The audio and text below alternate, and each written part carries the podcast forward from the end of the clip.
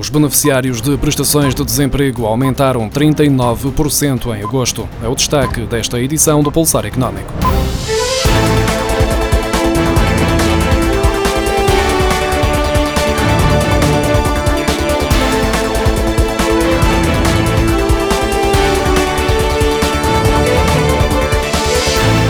O número de desempregados que recebem apoios do Estado registrou um aumento de 39% em agosto, em comparação com o mesmo mês de 2019. No final de agosto, a Segurança Social contabilizava 224.568 beneficiários de prestações de desemprego. Apesar do agravamento em comparação com o mesmo período do ano passado, o número de beneficiários de prestações de desemprego registados em agosto é inferior aos 225.353 contabilizados em maio, tendo sido este o mês com o registro mais elevado desde o início de 2020 e, sobretudo, desde que o impacto da pandemia começou a ser sentido no mercado de trabalho. Em comparação com agosto de 2019, continuam a registrar-se acréscimos das prestações processadas em todos os grupos etários, sobressaindo os mais jovens, com o grupo dos 24 anos de idade ou menos a subir 153,6%, enquanto entre os 25 e os 34 anos subiu 82,8%.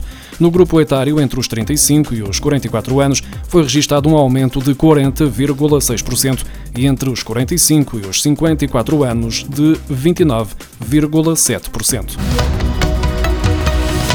Tribunal de Contas Europeu considera que a resposta às últimas crises tornou a arquitetura europeia mais resistente, mas que são necessárias mais medidas, porque a atual crise é mais forte e pode aprofundar as divergências entre Estados-membros.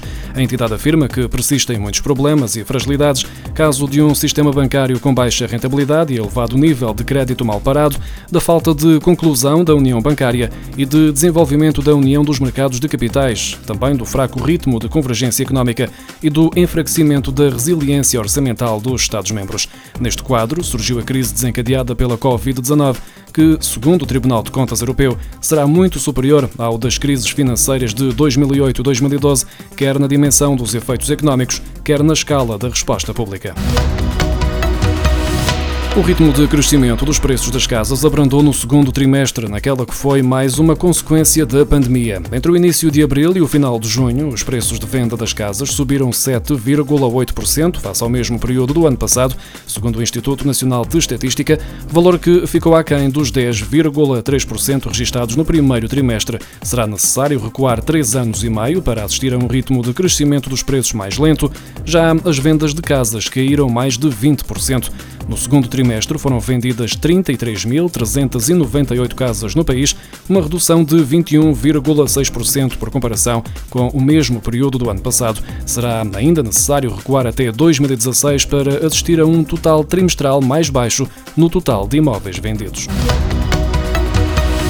Os investidores estrangeiros continuam a ter um peso elevado no mercado imobiliário em Portugal, ainda que tenha registado uma quebra no ano passado, período em que 8,5% dos imóveis transacionados em Portugal foram vendidos a não residentes, de acordo com os dados do Instituto Nacional de Estatística. Tendo em conta que os estrangeiros compram casas bem mais caras que os cidadãos nacionais, o peso no valor das transações chegou aos 13,3%.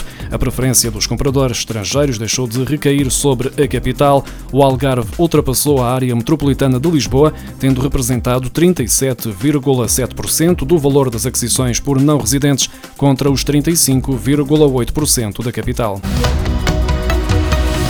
Quando a contagem decrescente para o Brexit está a aproximar-se do fim, vários bancos do Reino Unido estão a começar a encerrar contas de britânicos a viver na União Europeia. De acordo com a Bloomberg, estas contas bancárias vão ser fechadas até ao final do ano.